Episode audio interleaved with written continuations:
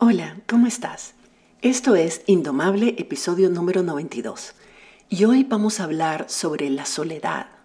¿Por qué a veces nos sentimos solas? ¿Por qué la soledad no tiene nada que ver con tener o no tener gente a tu alrededor? ¿Y qué patrones de pensamientos crean esa sensación de soledad y nos mantienen estancadas en ella? Estás escuchando Indomable con Virginia Lacayo, con quien en cada episodio aprenderás a entender tu mente, a identificar tus creencias limitantes y a saber cómo manejar tus pensamientos y emociones para que realmente puedas tener el control de tu vida.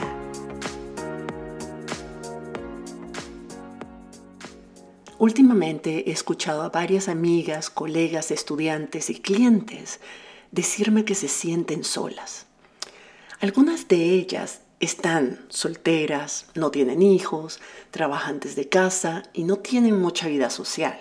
Ok, pero la mayoría son personas que viven con sus familias, tienen pareja, tienen una vida social activa e incluso trabajan fuera de casa y ven a sus colegas todos los días.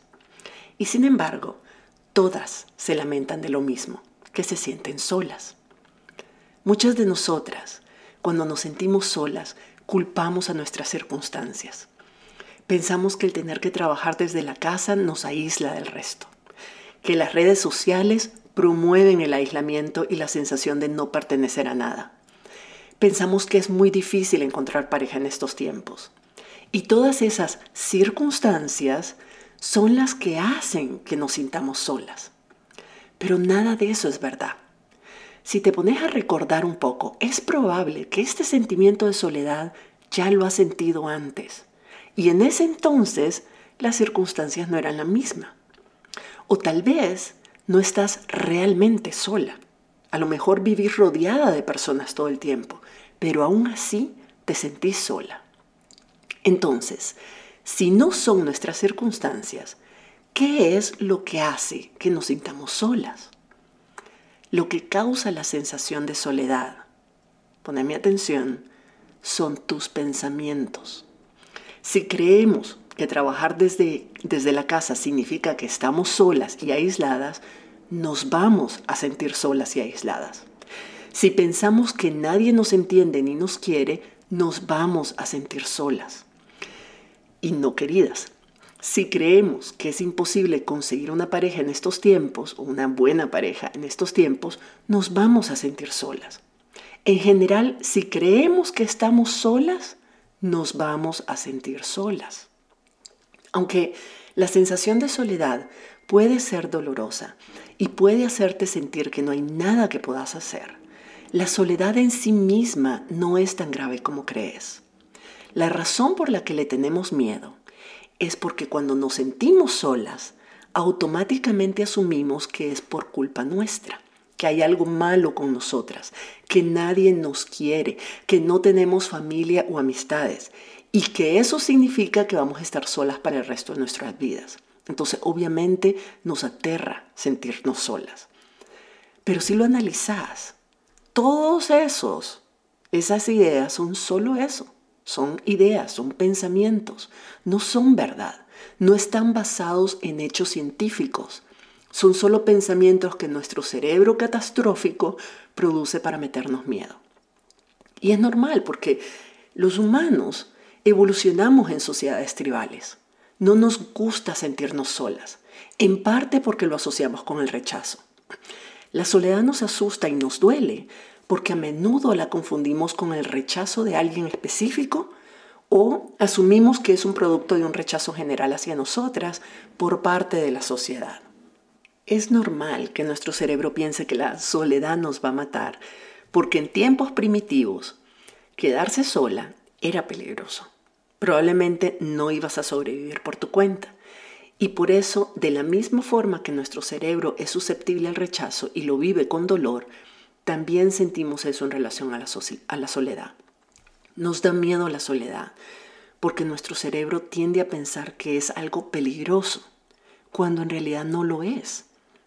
Y en ese sentido la sociedad en la que vivimos ha fomentado mucho esa creencia de que la soledad es algo malo, es algo que debemos evitar a toda costa y que si estamos solas es porque hay algo malo con nosotras y nadie nos quiere.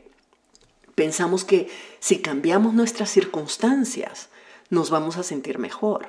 Si nos rodeamos de gente no nos vamos a sentir solas. Pero no es cierto. Como la soledad es producto de nuestros pensamientos, podemos estar en medio de una multitud y sentirnos más solas que nunca. Estoy segura que te ha pasado. Hay en nuestra sociedad que, le tiene tanto miedo a la soledad y que la, y que la estigmatiza tanto, hay una gran cantidad de estudios que confirman, o sea, que, que nos reafirman esa idea, porque dicen que la soledad es un problema de salud pública y es causada por el aislamiento social, y que las personas que están solas y aisladas tienen peor estado de salud que las que no lo están. Entonces, ojo, no puedes estar sola porque te vas a enfermar, Eso es lo que nos dicen los estudios. Ahora, no digo que eso no sea cierto, pero hay que saber interpretar las estadísticas. A lo que estos estudios se refieren es a la soledad impuesta realmente por las condiciones, como en los casos de personas que están en aislamiento y no tienen posibilidad de comunicarse o conectar con otras personas. Este obviamente es el caso de personas por ejemplo, privadas de libertad. No es casualidad que las celdas de aislamiento sean una forma moderna y legal de tortura. Pero también es el caso de mucha gente, o fue el caso de mucha gente en Europa y en Estados Unidos, que como son sociedades individualistas, cuando comenzó la cuarentena de la pandemia, muchas personas se dieron cuenta de que realmente estaban solas, que no tenían familia cercana ni un círculo de apoyo, y eso, sumado a la epidemia de salud mental que hay en el mundo, eso provocó muchos daños en la salud física y mental de mucha gente. Pero este no es el caso de la mayoría de nosotras. La mayoría de nosotras, por nuestra cultura latina, vivimos en comunidad, ya sea con nuestras familias o con otras personas afines. Para bien y para mal, estamos constantemente rodeadas de otra gente que incluso si no lo hacen como quisiéramos, sí se preocupan por nosotras. No estamos solas. Y eso sin contar las comunidades a las que pertenecemos voluntariamente, como los grupos y los movimientos sociales en los que participamos o qué sé yo, otras comunidades de práctica. El punto es que cuando te sentís sola, no significa que realmente estés sola, a menos que estés meditando en una cueva de Kanmandú, por supuesto, Simplemente estás teniendo pensamientos que te producen la emoción de soledad. Cuando nos sentimos solas, sobre todo cuando estamos rodeadas de otras personas, es porque en el fondo estamos esperando que otras personas nos hagan sentir la conexión, el amor y el sentido de pertenencia que tanto anhelamos y lo anhelamos y nos sentimos desesperadas por obtenerlo de otra gente, de otras personas, porque la mayoría de nosotras no estamos creando esa conexión, ese amor y ese sentido de pertenencia con nosotras mismas. Por siglos, en la historia de la humanidad, hemos visto prácticas de retiro y aislamiento voluntario. Miles de personas se recluyen por meses, incluso años, en adoración meditativa, los cristianos en el desierto o los monjes budistas, por ejemplo, pero incluso gente como vos y yo, que paga para hacer retiros de silencio, a veces con otra gente pero sin comunicarse con ella, y a veces solas, y lo hacen por meses y a veces hasta años. Si estar sola fuera fatal, fuera algo letal, ¿por qué estas personas no se enferman, sino que más bien salen más conectadas y en paz consigo mismas y con el mundo.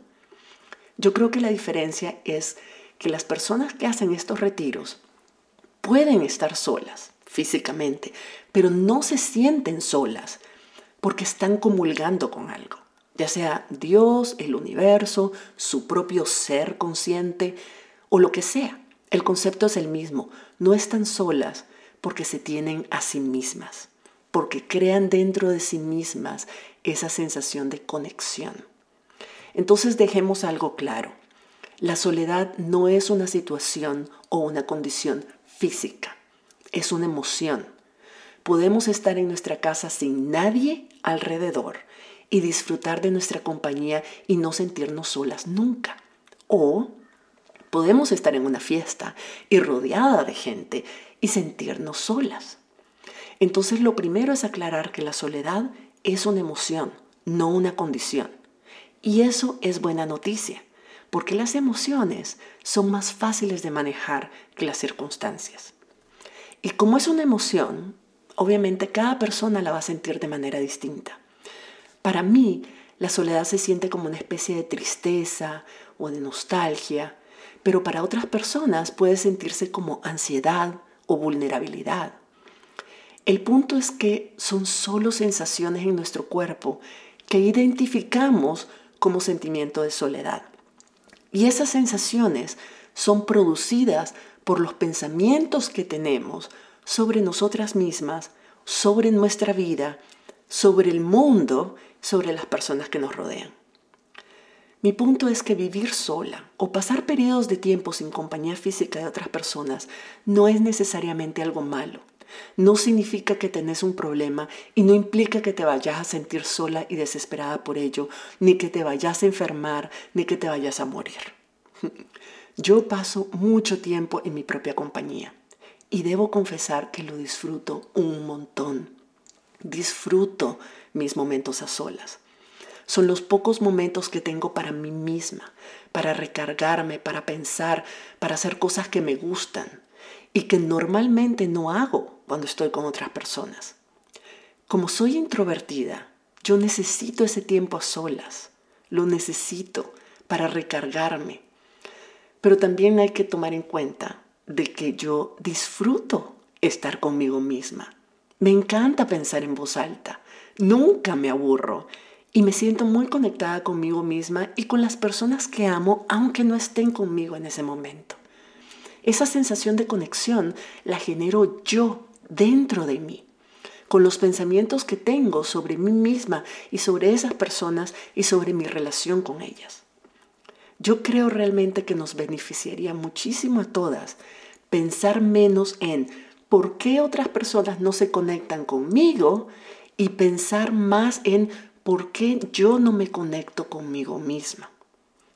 Cuando nos sentimos solas y tratamos de evitar esa sensación buscando la respuesta fuera, no dentro de nosotras mismas, pero afuera, ya sea distrayendo nuestro cerebro con las redes sociales, la tele, el alcohol o cualquier otro vicio, o esperando que otras personas nos hagan sentir acompañadas, simplemente estamos creando una solución temporal puede ser que nos distraiga nuestra falta de conexión con nosotras mismas en ese momento, pero cuando volvemos a estar solas, vamos a volver a sentirnos solas.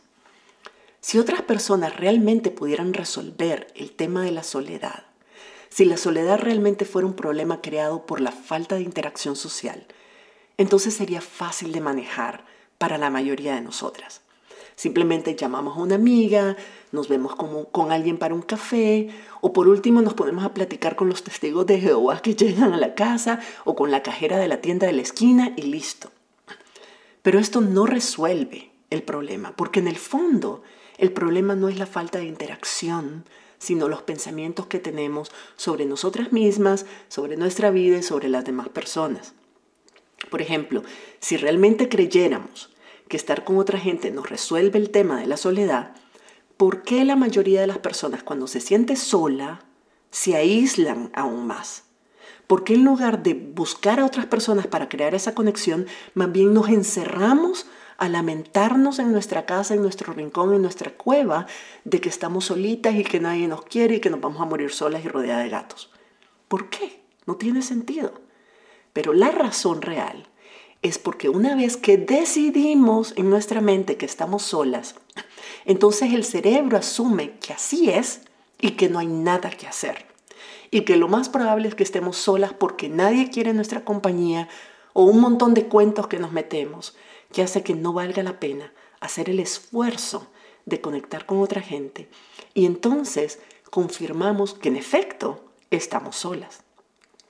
El pensamiento, escucha bien esto, el pensamiento que te genera el sentimiento de soledad es el mismo pensamiento que hace que, que te mantengas sola y desconectada. ¿Ves cómo funciona? Cuando no te conectas con vos misma, no podés conectar con otras personas. Los pensamientos, porque pueden ser más de uno, que crean la soledad, en realidad no motivan a conectar con otras personas. Simplemente producen más soledad. Si no te gusta estar sola, es porque a lo mejor en el fondo no te gusta estar con vos misma. Y si no te gustas a vos misma, vas a creer que otras personas tampoco van a disfrutar de tu compañía, entonces las vas a evitar. Asumimos que otras personas nos rechazan o no nos quieren, pero en realidad somos nosotras las que nos rechazamos y no nos queremos y lo proyectamos en el resto del mundo. Tengo estudiantes y clientas que me dicen que en la semana se sienten bien, pero que es en el fin de semana que se sienten solas, como si el fin de semana fuera distinto al resto de los días. Es lo mismo, es la semana y el concepto que tenemos del tiempo es totalmente inventado. en términos naturales no hay una diferencia entre la semana y el fin de semana. Sin embargo, la diferencia para nosotras es que el fin de semana tenemos más tiempo para estar con nosotras mismas sin la distracción del trabajo o de los colegas entonces nos damos cuenta de que no nos gusta estar solas con nosotras mismas. Yo solía sentirme incomprendida con frecuencia y eso hacía que a veces me sintiera muy sola. Con el coaching me di cuenta que no importa que otra gente no me entienda. Lo importante es que yo me entienda y me valide a mí misma. Que me gusten a mí las razones por, las que hago lo que hago y que me guste la persona que soy hoy. Desde que entendí eso, comencé a disfrutar de mi soledad. Antes pensaba que la disfrutaba, pero era sobre todo porque no me gustaba la gente que me rodeaba o porque al estar sola me sentía libre de la presión de ser lo que otras personas esperaban que yo fuera. Pero ahora la disfruto porque de verdad me gusta mi compañía. Y punto. Son cosas muy distintas. Otra cosa que aprendí este año es que depende de mí sentirme o no conectada con otras personas. No depende de las circunstancias. Me acuerdo al inicio del año, una conversación que tuve con mi pareja. Él estaba de viaje unos días y era la primera vez que pasábamos tantos días separados desde que él se mudó a vivir conmigo, ¿verdad? Él es una persona bastante apegada a mí y la distancia física lo tenía muy afectado me decía de que yo le hacía falta porque sentía que nos habíamos desconectado esos días. Y para mí fue interesante porque yo no me sentía desconectada del todo. Al contrario, sentíamos, sentía que estábamos más cerca que nunca. Entonces me pregunté, ¿cómo es que en una relación de dos, una persona se siente desconectada y la otra no? Si las dos personas están realmente desconectadas, si han perdido intimidad o complicidad o, o comunicación, si realmente eso fuera un hecho, ambas personas lo sentirían por igual. Pero el hecho de que solo una de las dos personas lo sienta me hace pensar que ese sentimiento de desconexión es producto de los pensamientos que cada una tiene sobre la otra persona y no de la relación en sí. No es un hecho o un efecto real de la relación sino una desconexión interna de esa persona consigo misma y con la otra persona y con lo que piensa de la otra persona. No sé si me expliqué o ya te enredé, pero el punto es que si es una relación de dos y una se siente conectada y la otra no, el problema está en los pensamientos de la persona que se siente desconectada, no en la relación en sí. Haz este experimento, hacelo conmigo. Pensa en una persona a la que amas y que no está ahí con vos en este momento, ¿verdad? Puede ser un hijo o una hija que está ahorita en clase, o tu mamá o tu papá, o tu mejor amiga, o tu pareja que a lo mejor ahorita está en el trabajo. Pensá en algún momento lindo que tuvieron juntas. Un momento en, el que las dos personas, ustedes dos, se sentían amadas y felices. Recuerda ese momento, vivilo, volvélo a sentir. ¿Cómo te sentís ahorita recordando ese momento? ¿Cómo te sentís con la otra persona? ¿Te sentís conectada? ¿Te sentís amada, apreciada por ella? ¿Ves? lo que hace que nos sintamos conectadas a otras personas, incluso aquellas que ya no están en vida con nosotros, es lo que pensamos de ella y de nuestra relación con ellas, no su presencia física. Yo, mi mejor amiga, mis mejores amigas en el mundo están en mi país. Yo estoy exiliada, entonces ellas están todavía allá y no puedo verlas y no he podido verlas en mucho tiempo. Pero no significa que yo no me sienta profundamente conectadas, las siento todo el tiempo, siento cuando se preocupan por mí, siento cuando me están mandando pensamientos de amor, siento cuando están mal, lo puedo sentir, lo puedo leer, entonces en ese momento la llamo y les digo qué pasó y casi nunca me equivoco, hay algo pasando en sus vidas. Ese nivel de conexión a miles de miles de kilómetros de distancia no puede ser generado por la presencia física, solo puede ser generado por un nivel de conexión real, no solo a nivel mental, pero también a nivel espiritual. Eso es lo que hace la diferencia. Entonces, volviendo a los estudios, esos estudios, ¿verdad?, sobre la soledad. Es verdad que el aislamiento y la soledad, la soledad física o falta de interacción con otras personas por un periodo de tiempo largo puede afectar tu salud. Pero también la puede afectar de la misma forma el sentirte sola aun cuando estás rodeada de gente. Creo que esos estudios lo que les falta es que no explican bien la relación que hay entre la sensación de soledad y los pensamientos que la crean. Los pensamientos que causan la soledad en realidad hacen que sea menos probable que busques la interacción humana, porque ya decidiste que estás sola. En tu mente ya decidiste que estás sola y tu cerebro siempre hará que tus pensamientos se hagan realidad. Siempre vas a producir más de aquello que crees que es verdad. Obviamente, es muy importante que tengas un círculo de confianza en el que te sientas bien, que te sientas acompañada, apreciada y al que perteneces. Pero eso por sí mismo no es suficiente. El trabajo más importante es entrenar tu mente para no producir pensamientos que generen un sentimiento de soledad, aislamiento y rechazo social. Aprender a conectarnos con nosotras mismas y disfrutar nuestra propia compañía es el paso más importante y el primero que hay que tomar para, para reducir esa sensación de soledad. Cambiar nuestra percepción de soledad y darnos cuenta que, primero, la soledad no es un problema en sí y segundo, que es opcional que basta con que cambiemos la forma en que estamos pensando y busquemos pensamientos que nos ayuden a sentirnos conectadas con nosotras mismas y con otras personas. Entonces, la próxima vez que te sientas sola, pregúntate, ¿cómo puedo disfrutar yo de mi propia compañía? ¿Cómo puedo conectarme conmigo misma en este momento? ¿Y cómo puedo sentirme más conectada con las personas que amo, incluso si esas personas no están presentes aquí. Concéntrate en esos pensamientos de conexión y te va a sorprender lo rápido que puede desvanecerse esa sensación de soledad.